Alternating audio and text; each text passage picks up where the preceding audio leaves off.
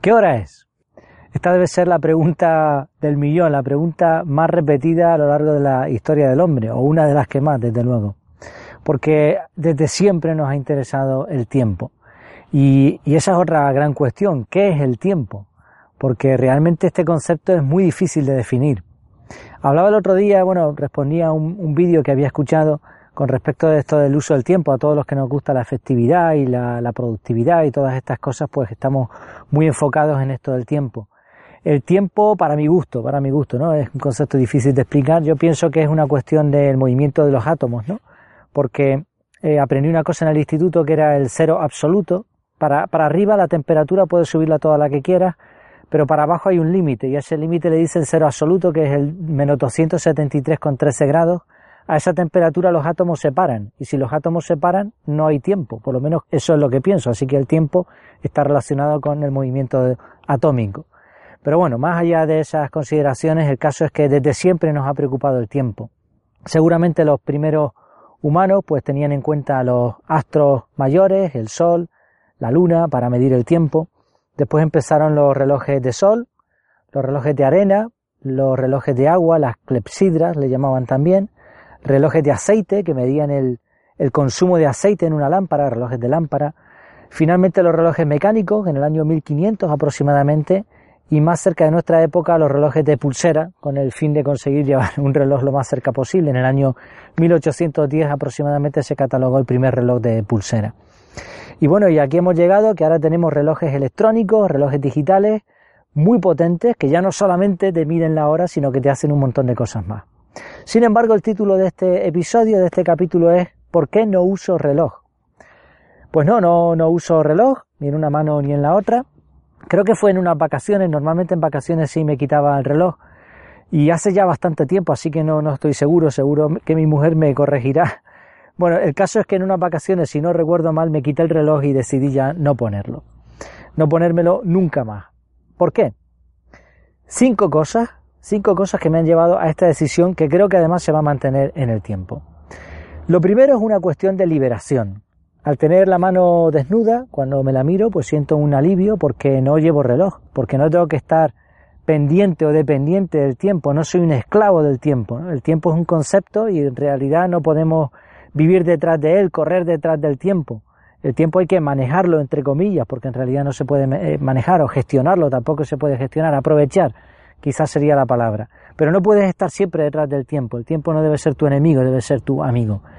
No sé si a ti te ha pasado, en alguna ocasión en familia hemos estado en algún establecimiento de estos hoteleros tipo todo incluido, media pensión. Ahí te ponen una, una cadenita, ¿no? una pulsera de algún color que indica pues en qué régimen estás tú para tener controlados a la clientela.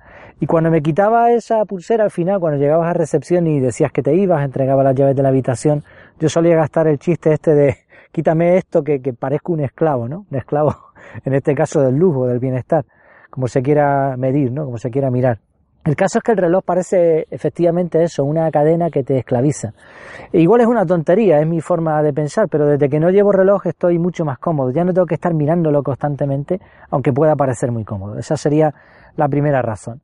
La segunda razón es una cuestión de efectividad. Quizá hay quien piense lo contrario, que es muy efectivo mirar la hora, pero por ejemplo si conoces métodos como Pomodoro, pues en realidad ahí no debes de estar mirando la hora, o si tienes el blocking time o este tipo de cosas así, ¿no? Sino que al revés, tú pones una alarma que te avisa cuando tienes que terminar un bloque, que te avisa cuando tienes que hacer algo, y de esa manera tú, tu mente no está concentrada pensando, ¿y qué hora será? ¿y qué hora será? Mirando constantemente el reloj.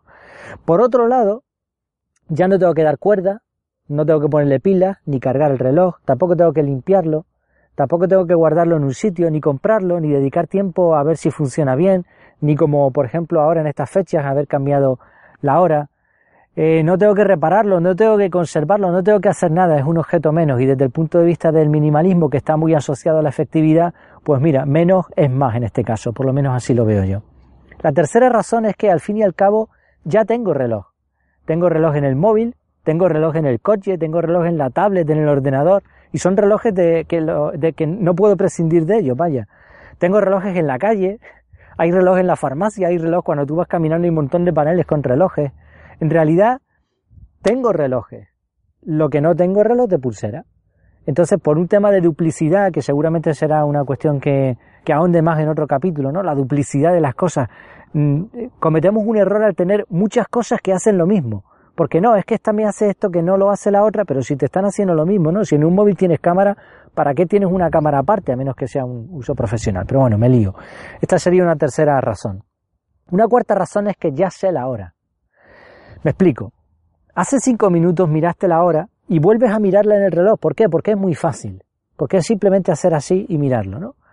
Vale, pero esto acostumbra a tu cerebro, mal acostumbra a tu cerebro a no pensar. Realmente tú sabes ya la hora que es.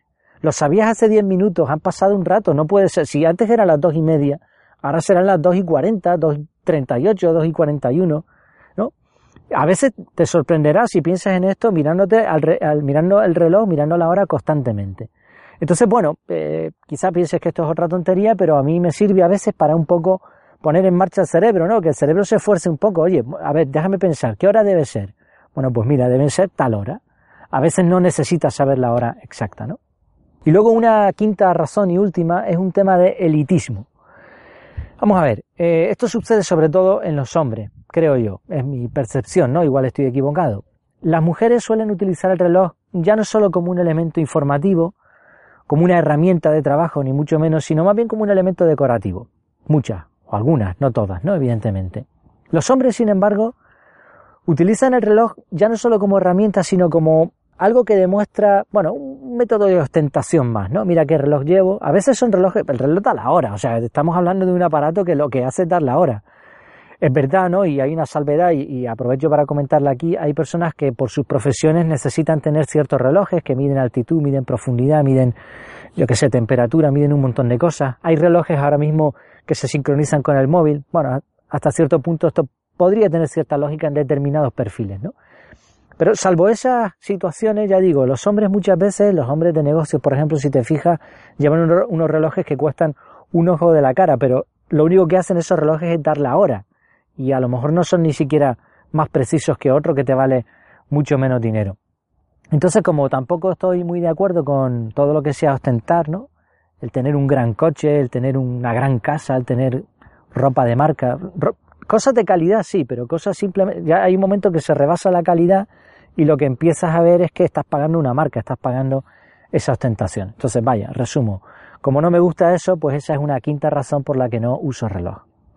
Bueno, esto es mi opinión, son cinco razones por las que creo que no es muy efectivo, aquí hablamos de efectividad al máximo, sin olvidar las cosas importantes de la vida, y creo que es más efectivo no usarlo. Hay muchas personas cada vez más que están utilizando estos métodos y que se sienten pues también liberados, ¿no? Y cuando se mira la muñeca, pues les sale una sonrisa de vez en cuando de decir, pues mira, no, no soy tan esclavo, quizá como podrían ser otros, ¿no? Aunque la comparación no, la comparación es odiosa, dice el dicho. Bueno, sea como sea, son mis motivos. Por eso he titulado este capítulo ¿Por qué no uso reloj? No lo he titulado ¿Por qué no usar reloj? Porque al fin y al cabo la consideración que creo que se puede extraer de esto, como de otras muchas cosas, la cuestión, la clave, la pregunta clave aquí sería, ¿te has planteado por qué usas reloj? Si te planteas muchas de las cosas que haces en la vida, te vas a dar cuenta de que las estás haciendo por una imposición de los demás, porque te enseñaron desde chiquitito. En el caso del reloj muchas veces nos compraron uno, porque todo el mundo llevaba reloj. Nos hizo ilusión y al final, pues mira, un reloj llevó al otro, hasta que llevamos toda la vida prácticamente usando reloj. Pero a veces cuando uno se plantea las cosas, toma una decisión consciente y dice, bueno, pues a partir de ahora yo voy a hacer esto, voy a seguir haciéndolo porque quiero, porque creo que me gusta, porque creo que es eficiente, o voy a dejar de hacerlo, o voy a cambiar la, la metódica, ¿no? la forma de hacer esta cosa. Bueno, es una reflexión. Espero que te haya gustado este episodio, este capítulo. Si así es, pues compártelo para que otras personas puedan aprovecharse de este contenido. Comenta si te ha parecido bien, si crees que añadirías algo, bueno, lo típico, todo esto que siempre repetimos todos los que ponemos contenido en la red. Hasta que nos volvamos a ver, que lo pases muy bien.